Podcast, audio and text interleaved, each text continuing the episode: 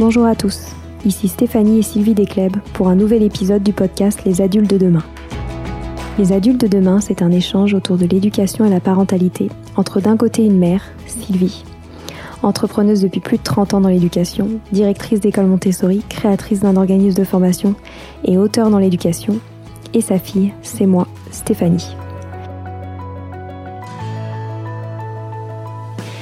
Les semaines, nous invitons des experts, des personnalités remarquables ou de simples passionnés qui partagent avec nous la même envie d'offrir le meilleur aux enfants. Car comme le disait si bien Maria Montessori, l'enfant est l'avenir de l'homme.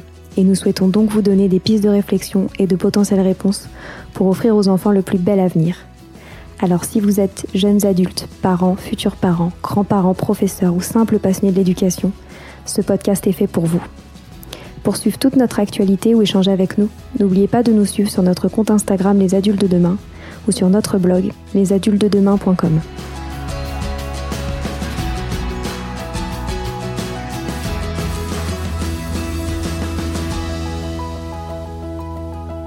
Bonjour à tous. Laurence Dudek est aujourd'hui au micro de notre podcast pour parler de sa méthode, l'éducation efficace, et bien sûr de bienveillance. Dans son dernier ouvrage, La bienveillance, ça marche, aux éditions Atier, Laurence partage des témoignages des parents pour donner des outils concrets de la bienveillance au quotidien. Durant cet épisode, nous avons parlé d'intelligence émotionnelle, de laxisme, d'obéissance, d'éducation coercitive et surtout du bien-être des enfants et des parents au quotidien. Je vous souhaite une très belle écoute.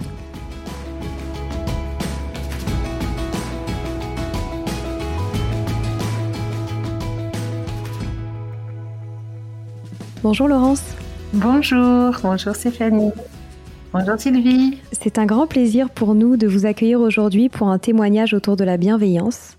Pour vous présenter brièvement, vous êtes psychothérapeute, praticienne en programmation neurolinguistique, en hypnose ericksonienne, psychopédagogue, conférencière et auteur à succès. Rien que ça. Avec ces nombreuses compétences, vous accompagnez les enfants et les adultes pour une éducation dite efficace. On y reviendra. Mais avant que l'on parle de bienveillance, pourriez-vous me dire pourquoi avoir placé l'éducation au centre de vos préoccupations? Alors euh, bon, alors d'abord parce que euh, euh, ma démarche, ma démarche, elle place l'éducation au centre parce qu'elle euh, vise un changement euh, global. C'est une démarche qui est, je, je le dis souvent, c'est une démarche politique. C'est une démarche qui vise à obtenir un monde meilleur avec euh, des relations apaisées, avec ça commence par l'histoire d'une psychothérapeute qui récupère et qui accompagne des gens, des adultes dans des méandres de de, de réparation de leur enfance. Et puis aussi euh, euh, puisque moi j'ai une formation également de, de, de travailleuse sociale à l'origine il y a très très longtemps c'est quand, quand j'ai démarré avant d'être psychothérapeute euh, mais le constat que collectivement etc et sur le plan euh, de sociétal euh, on, on on est euh, on est dans une souffrance de qui est en lien avec euh, la violence dite éducative. Donc euh, le, le, le principe de s'occuper de l'éducation, c'est de prendre le problème à la base, c'est d'essayer d'être le plus efficace possible. D'où le terme que j'ai choisi pour ma méthode, l'éducation efficace. Alors justement, je voulais parler de cette méthode, l'éducation efficace. Est-ce que vous pourriez nous en dire plus? Et pourquoi est-ce qu'elle est particulièrement efficace? Alors, Bon, moi j'ai choisi le terme efficace. D'abord, je sais qu'il est, il peut être décrié hein, par euh, par certaines personnes parce que ça fait un peu, ça peut, ça peut verser du côté euh, management, etc. En fait, c'est pas du tout mon propos. J'ai choisi le terme efficace parce que pour moi c'est un terme qui n'est pas polysémique, qui signifie une seule chose, ça veut dire que ça fonctionne, que ça marche, qu'on obtient le résultat qu'on veut obtenir. Et donc il n'y a pas de jugement de valeur, il n'y a pas de euh, positif, négatif, euh, bienveillant, malveillant, etc. Même si bien sûr la bienveillance euh, c'est un, un, concept et une valeur euh, à laquelle j'adhère très puissamment, très fortement. Euh, mais c'est pas un but en soi, la bienveillance. C'est un moyen justement pour parvenir à l'éducation efficace qui a pour but en fait de, réussir à obtenir les transmissions, les apprentissages, etc. Hein, tout ce qu'on souhaite transmettre à nos enfants, que ce soit de manière familiale ou de manière euh, sociale, euh, etc. Euh, et d'ailleurs, ça marche aussi avec les adultes. Hein. Euh, de manière efficace, c'est-à-dire le mieux possible. C'est une méthode d'excellence en fait. C'est pareil, l'excellence c'est quelque chose qui peut être décrié, mais moi, pour moi, l'excellence c'est le meilleur du meilleur, et donc on peut pas être contre l'excellence. Hein. C'est quelque chose, voilà. Bien entendu. Et dans votre dernier ouvrage, La bienveillance, ça marche aux éditions Atier, vous donnez les dix clés de l'éducation efficace. Est-ce que vous pourriez euh, brièvement nous en expliquer quelques-unes pour comprendre euh, globalement en quoi consiste votre méthode? Oui, alors la méthode, euh, donc c'est une méthode que j'ai mis en place il y a une, une petite quinzaine d'années que j'ai démarré à, à, expérimenter puisque en fait euh, c'est une méthode pratique. Hein, L'éducation efficace, c'est une mise en application pratique et technique des théories de la bienveillance éducative. Le constat, c'est euh, le constat de base, c'est euh, celui d'une euh, psychopédagogue qui euh, accompagne des familles euh, des parents, euh, des enfants, etc., et qui se rend compte que nombre euh, de, de, mamans en particulier, hein, parce que c'est une grande, grande majorité de mamans qui viennent consulter, sont très au fait des théories de la bienveillance éducative, elles savent, hein, elles ont lu, elles ont lu des tas de choses, euh, les, grandes autrices de, de, des théories de la bienveillance, hein, etc. Elles savent euh, alors en général, elles savent ce qui est indésirable, ce qu'il ne faut pas faire entre guillemets, euh, et pourtant elles n'y arrivent pas, pas forcément. Et donc le l'éducation efficace, elle est venue euh, elle est venue se mettre, se formaliser sur la base de euh, de mise en application de solutions, de modèles, de techniques et d'essais au sujet euh, de, de, questions concrètes et pratiques. Voilà. De ça sont, j'en ai tiré donc dix clés qui sont euh, dix principes euh, qui permettent de formaliser un peu la méthode, mais surtout euh, qui permettent de d'appliquer ces modèles. Donc la première clé de l'éducation efficace, euh, elle s'intitule Tout ce que nous faisons, nous avons appris à le faire. Euh, c'est vraiment la base. Hein, c'est le fait que nous, les humains, on est des êtres d'apprentissage et que euh, et les apprentissages, on les fait sur la base de modèles de d'exemple, de l'exemple. Et donc le principe, c'est de dire que euh, d'abord, euh, si on veut que nos enfants fassent, se comportent, hein, donc euh, c'est pas seulement faire, hein, c'est penser, dire, faire, comme on voudrait qu'ils pensent, disent, fassent, eh bien, on doit leur montrer l'exemple. On ne peut pas demander à des enfants de de faire des choses qu'on ne fait pas avec eux. D'où, par exemple, euh, un des grands principes de euh, la non-violence éducative, l'idée que on ne peut pas faire obéir des enfants de façon euh, non violente parce que quand on est quand on est dans la domination, eh bien on leur apprend à dominer on leur apprend pas, et parce qu'ils font comme nous. Hein. Donc si on est violent avec des enfants, ils sont violents avec nous, avec nous-mêmes, avec eux, euh, avec les plus petits, etc. Donc si on veut que les enfants soient respectueux, la première chose c'est de les respecter, etc., etc. Voilà. Il y en a, alors il y en a dix. Est-ce que vous, vous voulez que j'en explique d'autres, que j'en, j'en, j'en Allez, un petit dernier. Alors, euh, il y en a une qui est vraiment euh, qui me qui me me parle beaucoup, c'est la clé numéro 8. Bon, elle me parle toute hein, évidemment, mais la clé numéro 8, elle s'intitule ni comparaison ni compétition. Et euh, je parce que elle, elle me elle elle est très importante parce qu'elle est au centre de l'éducation familiale, mais elle est aussi au centre de l'éducation institutionnelle, de l'école en particulier.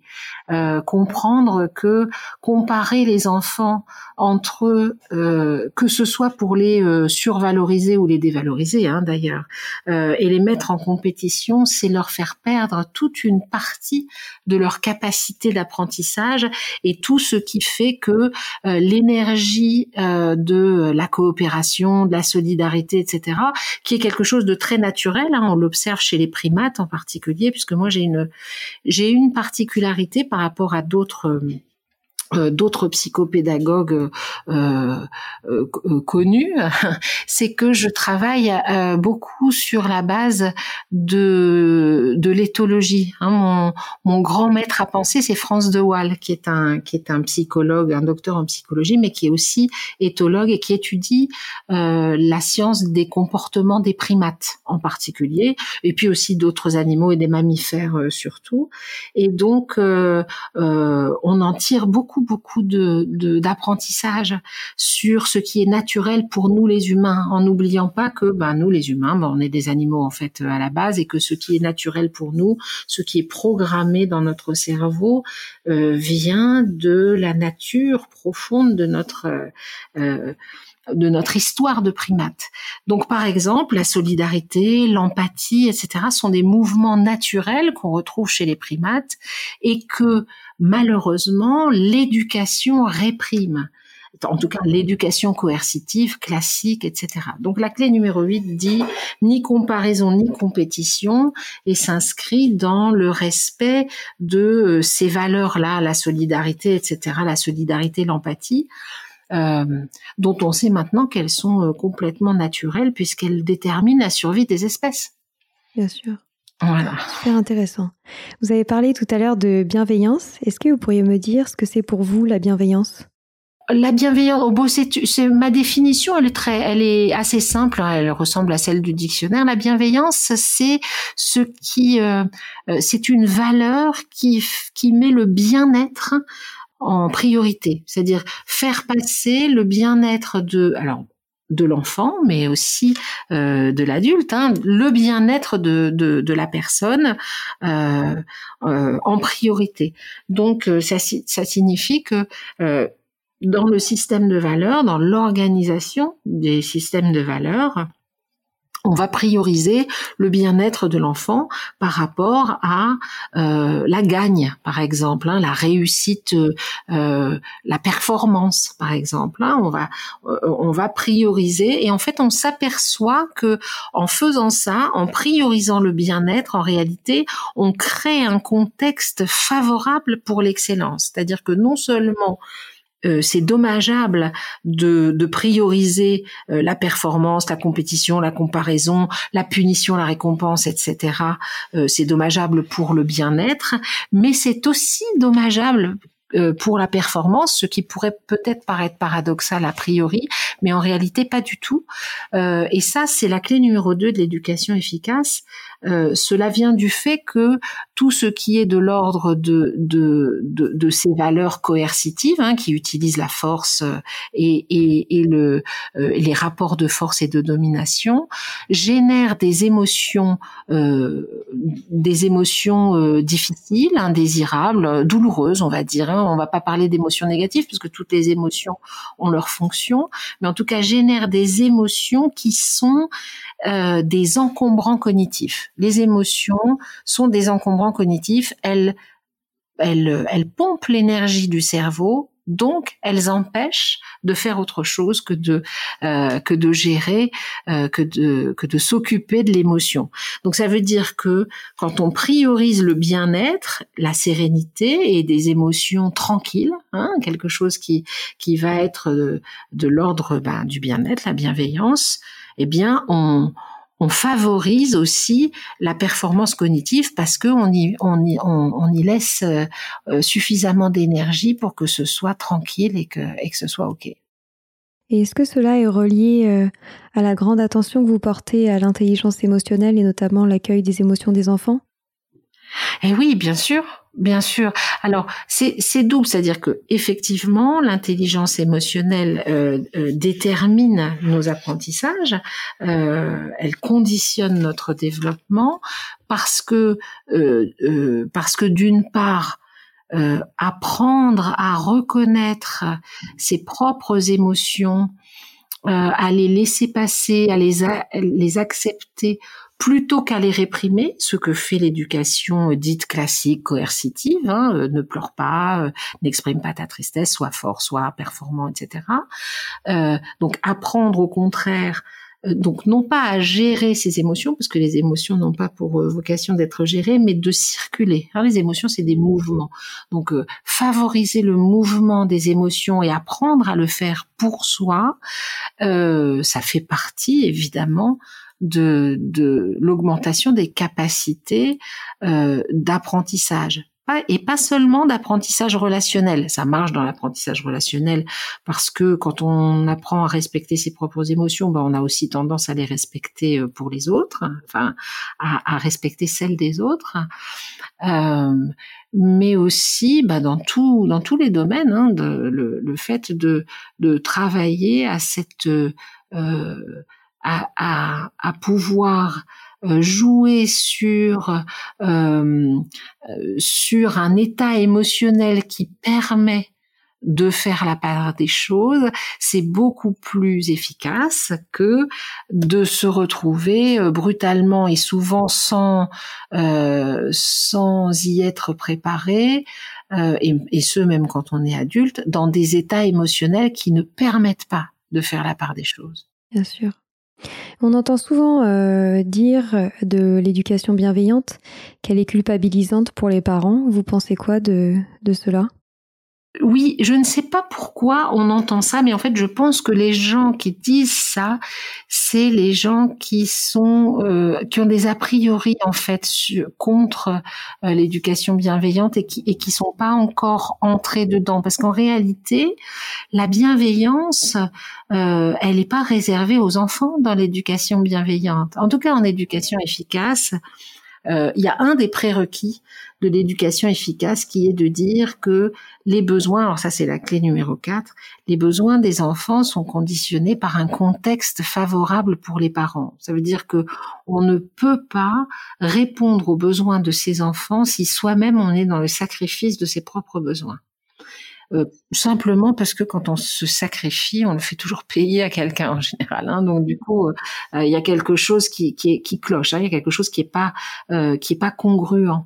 Donc forcément, on va être dans et puis le fait qu'on on agisse mieux par en montrant l'exemple. Donc, respecter les besoins des enfants, c'est aussi respecter ses propres besoins.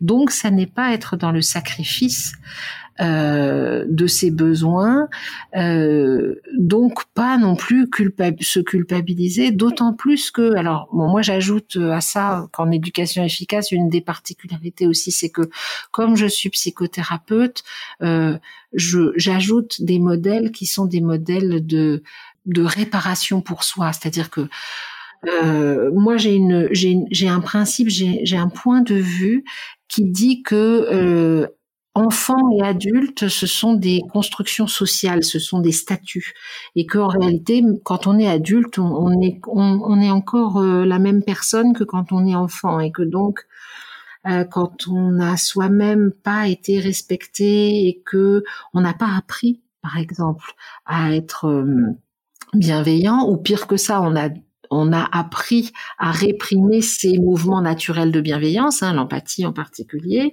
euh, bah, c'est difficile de le faire ensuite, de l'appliquer pour ses enfants. Et donc, euh, on doit commencer par s'occuper de soi.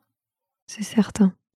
Et dans votre dernier ouvrage, vous partagez beaucoup de cas pratiques autour de la bienveillance au quotidien. Donc, comment appliquer la bienveillance, bienveillance pardon, lorsque l'on vit des situations difficiles avec ses enfants? Euh, je pense justement euh, à ce qu'on disait tout à l'heure sur le fait de culpabiliser. Il y a peut-être certaines personnes qui se disent qu'il faut réussir 100% euh, du temps à être parfait et être tout le temps bienveillant. Comment le faire justement quand on est face à des situations qui semblent compliquées pour l'adulte? Il y a des petits trucs à savoir. Hein. D'abord, euh, des petites choses qui peuvent. Euh, moi, j'aime bien donner des petites clés qui permettent de d'aider les gens. Alors, mon mon livre, c'est euh, il y a 63 questions-réponses et, témoignages, donc je vais pas tous les les les citer. Il y en a beaucoup beaucoup, et, et chaque témoignage contient à la fois la position du parent, puisque les questions sont quasiment aussi longues que mes réponses. Hein. C'est pour ça qu'on les appelle des témoignages, questions-réponses euh, et témoignages, de manière à ce que justement la part d'expression des parents soit euh, soutenue. Euh, euh, par l'éducation efficace, parce que c'est comme un atelier. Hein, les gens s'expriment.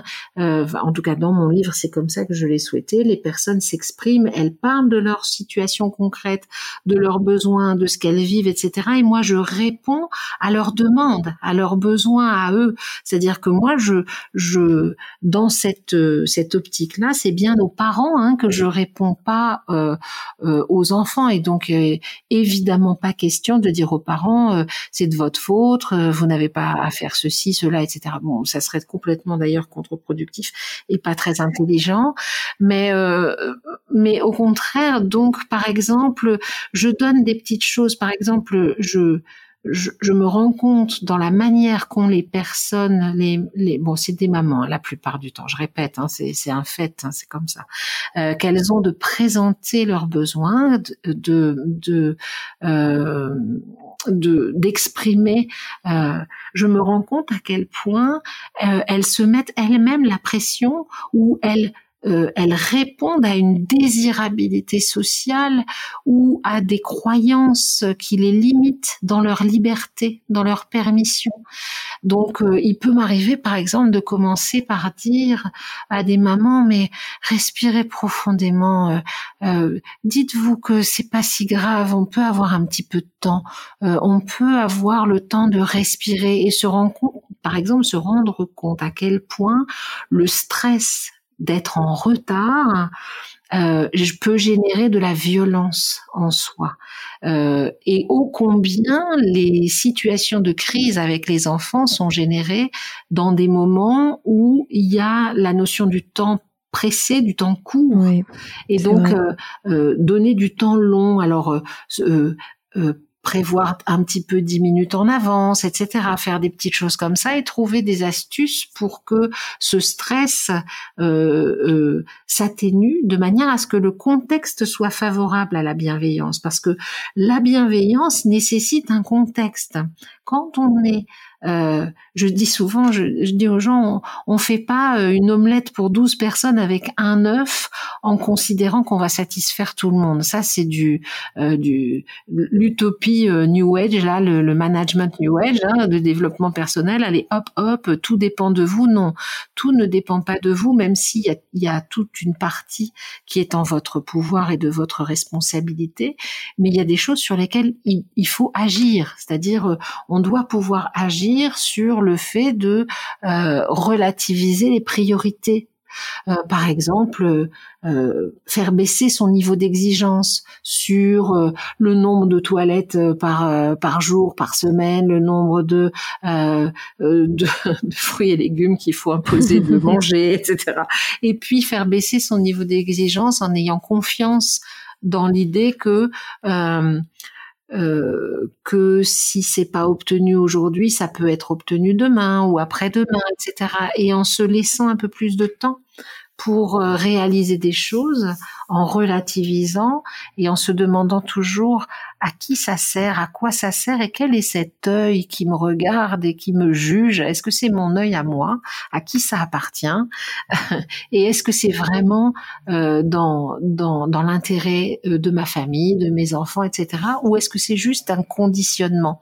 Parce qu'on a beaucoup, beaucoup de conditionnements qui viennent euh, d'une part de notre propre enfance, mais aussi, euh, bon moi c'est un de mes, euh, c'est un cheval de bataille, hein, tout le monde le sait, les gens qui me connaissent le savent, de de ce qu'on appelle la doxa, hein, donc les médias, la publicité, la société de consommation, le les institutions, etc.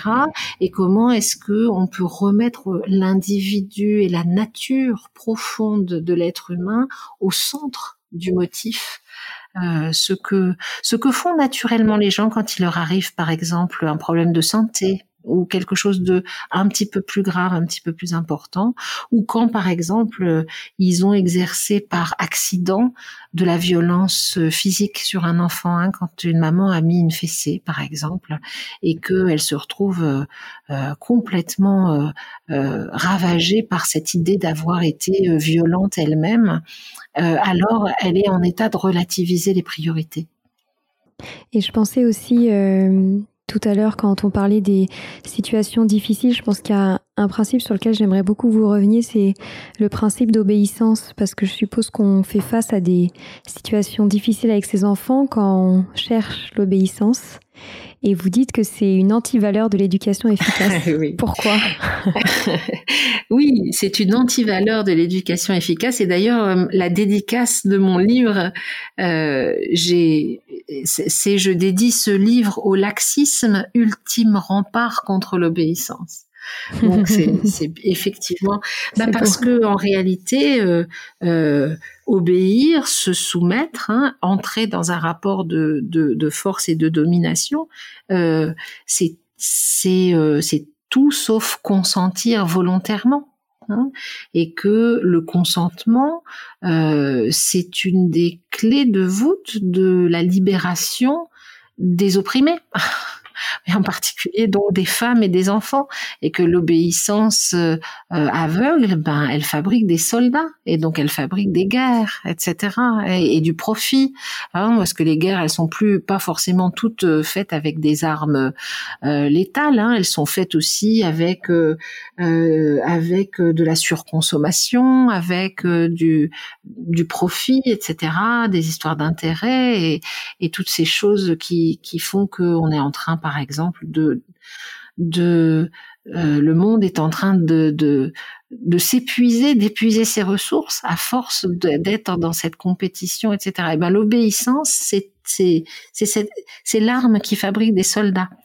Et donc le, but de l'éducation ne doit pas être de fabriquer des, dominants et des dominés qui euh, sont régis par euh, une hiérarchie euh, qui emmène des armées au combat pour, pour faire du profit. Euh, ça c'est pas ok. Ce qui est ok pour nous, en tout cas surtout pour les parents, c'est l'amour. Hein, L'amour, nous, c'est le moteur de, de, de ce qui, euh, c'est le moteur de la nature euh, humaine, mais aussi de la nature animale, etc. Et c'est ce qui sauve. Euh, donc rien à voir avec l'obéissance, vraiment. Et euh, pour pour reprendre le terme laxisme, hein, pourquoi est-ce que je dédie mon livre au laxisme? C'est parce que c'est un stigmate qui a été beaucoup beaucoup infligé à la bienveillance et à la non-violence éducative. Hein. Il y a beaucoup de, de, gens, et en particulier de médias, et pas seulement, hein, de tous les gens qui font partie des instances dominantes, euh, qui, qui disent le quoi faire, le bien faire, etc., qui disent que euh, que le laxisme euh, c'est pas bien. Hein, oh, euh, oui, mais non, euh, trop de liberté, ça c'est du laxisme, etc. Or, le laxisme, moi je, je, je, me réapproprie le stigmate. Le laxisme, c'est une vision philosophique du monde qui permet, à l'origine du terme, hein, de de d'essayer de tester autre chose que le dogme. C'est ça, hein, le laxisme en philosophie. Donc, euh, alors, donc je dis aux gens, mais oui, mais dans une pipe, bien sûr que oui, bien sûr que si, nous sommes laxistes et on a le droit, et non seulement on a le droit de l'être, mais on a le droit de le revendiquer parce que l'axe, ça veut dire souple, et la souplesse, on en a vraiment, vraiment très, très besoin. J'adore. Et j'aimerais qu'on revienne sur euh, une situation concrète par rapport à tout ce que vous venez de dire. Oui. Euh, une situation que qu'on connaît beaucoup en cette période de, de rentrée scolaire. L'enfant qui ne veut pas aller à l'école. Oui. Comment gérer cette situation sans tomber dans ce rapport euh, hiérarchique ou ce rapport d'obéissance? Comment rester bienveillant? Ça dépend de quelle situation on parle, l'enfant qui ne veut pas aller à l'école. On peut parler, par exemple, on, je vais, va en traiter plusieurs parce que il y a plusieurs situations. Il y a la situation des enfants qui sont en, euh, qui sont tout petits, donc les enfants qui sont à l'école maternelle ou en crèche, hein, ça peut ça peut fonctionner aussi. Donc c'est des enfants qu'on qu'on appelle des enfants non sevrés, c'est-à-dire que même s'ils sont sevrés sur le plan de l'allaitement, parce que on les a sevrés euh, euh, d'une manière ou d'une autre, ils sont, on les appelle non sevrés au, au, au, titre de ce qu'on appelle le sevrage naturel, qui est une acquisition qui intervient chez les primates euh, humains alors il n'y a pas de moyenne, il y a une, moyenne de, c'est la moyenne d'âge c'est 4 ans, mais c'est selon, hein, ça dépend s'il y a des grandes fratries, etc.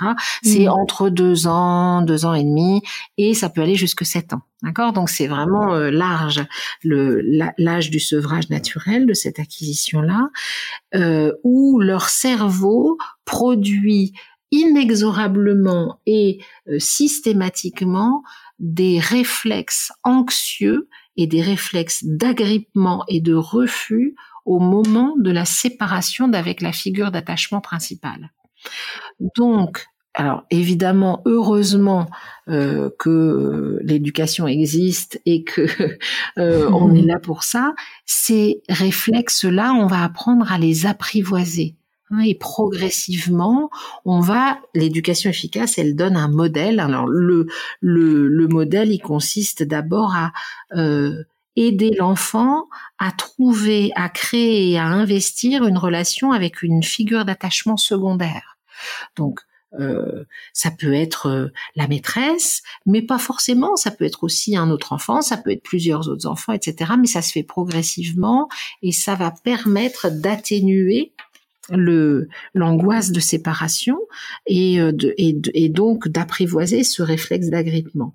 Donc les enfants qui veulent pas aller à l'école, euh, d'abord la première chose c'est de reconnaître que ça répond à un besoin. C'est pas du tout parce qu'ils veulent pas, c'est pas un caprice. Hein. D'ailleurs, euh, si vous me suivez depuis longtemps, vous savez que je, les caprices c'est c'est un concept très euh, qui qui rentre pas dans le cadre de la bienveillance. Hein. C'est ça aussi c'est un stigmate hein, les caprices qu'on applique aux enfants quand, ils, ont des besoins qu'on a du mal à comprendre. Bref, donc du coup, on va réaliser progressivement un apprentissage qui contient, comme tous les apprentissages, d'abord un contexte favorable, donc un lien d'attachement avec une figure euh, euh, d'attachement secondaire, un état euh, émotionnel euh, apaisé, c'est-à-dire l'accueil des émotions, la compréhension de ce qui se passe, euh, et puis la recherche du consentement, c'est-à-dire le fait de, de, de prendre le temps pour que l'enfant soit prêt et puis et puis prêt aussi pas seulement prêt à se séparer parce que c'est ça c'est un peu difficile, mais prêt à surmonter ce moment un peu difficile. Hein. Quand on explique à un enfant qu'on lui dit, mais tu sais, c'est vraiment normal que tu sois tendu là et tu as pas envie de me lâcher la main. Et moi aussi, je ressens ça parce que les mamans aussi, hein, elles ressentent ça. Hein. elles ont les mêmes réflexes, elles sont en résonance sur le plan émotionnel. Moi aussi, je ressens ça. C'est dur pour moi, c'est dur pour toi, c'est dur pour moi, mais ça va passer ça va passer parce qu'on a mis en place un contexte favorable, etc. Et il faut effectivement que le contexte soit favorable, parce que si en face, on a euh, un espace qui n'est pas bienveillant et où l'enfant se sent en insécurité, qu'il n'y a pas d'attachement sécure de l'autre côté, là on a un vrai problème qui va générer parfois ce que euh, ce qu'on rencontre plus tard, des refus d'aller à l'école pour des enfants plus grands qui eux sont sevrés, qui sont plus en situation de euh, de, de, de, ces réflexes d'agrippement. Euh, donc ça, c'est la deuxième situation. Quand on a un enfant plus grand, hein, 6, 7, 8, 9, 10, 12 ans, qui refuse d'aller à l'école, eh bien, on accueille ces refus on cherche euh, et on cherche l'intention positive. C'est la clé numéro 6. J'en donne le détail hein, dans le dans le livre euh, parce que c'est évident. moi, ça fait euh, plus de 20 ans que, que j'exerce mon métier et je ne connais pas un enfant qui refuse de faire quelque chose qui soit agréable et bon pour lui. n'arrive jamais. Donc, si les enfants refusent d'aller à l'école, c'est parce qu'il y a un problème. Il y a quelque chose qui va pas. Et c'est ce quelque chose qui va pas sur lequel on peut agir et pas sur l'enfant lui-même en essayant de le convaincre que euh, non, c'est pas mauvais, c'est bon, non, ça brûle pas, c'est froid, non, etc. Parce que le ressenti, euh, c'est l'intelligence cellulaire. Et quand ils sont dans dans un refus, c'est qu'il y a une Il y a toujours une ou plusieurs raisons euh, dont il faut s'emparer pour pouvoir les traiter et changer le contexte. Voilà. Merci, c'était si clair et tellement vrai. Euh, on arrive malheureusement déjà à la fin de cet épisode. Merci Laurence pour tout ce que vous faites pour les enfants et les parents et merci ah, de partager la bienveillance au plus grand nombre. Merci, merci. Euh, je recommande vraiment euh, à tous nos auditeurs de se procurer votre dernier ouvrage passionnant, La bienveillance ça marche aux éditions Atier. Merci beaucoup. On vous souhaite une très belle journée. Merci à vous également. Au revoir. Voilà, c'est fini pour aujourd'hui. On espère que cet épisode vous a plu. Avant de se quitter, on a quand même besoin de vous. Si après avoir écouté cet exposé, vous ressortez avec plein d'idées pour apporter le meilleur aux enfants, n'oubliez pas de nous laisser 5 étoiles et un petit commentaire sur Apple Podcast, sur iTunes ou toute autre plateforme d'écoute de podcast. Cela nous aidera à mieux ressortir et surtout à nous motiver pour continuer cette aventure ensemble. Si vous avez des suggestions, des idées de thèmes, des questions à poser, n'hésitez pas à nous contacter sur les réseaux sociaux, Instagram ou LinkedIn, en tapant les adultes de demain. Nous serions ravis d'échanger avec vous. Si vous souhaitez en savoir davantage sur Sylvie, je vous invite vraiment à aller voir son blog sylvidesclep.com ou à la suivre sur Instagram en allant sur son profil sylvidesc, D-E-S-C, Montessori. Enfin, si vous souhaitez en savoir plus sur le calendrier des prochaines formations Montessori, rendez-vous sur www.apprendre-montessori.fr. On a hâte de vous retrouver vite et à très bientôt sur les adultes de demain.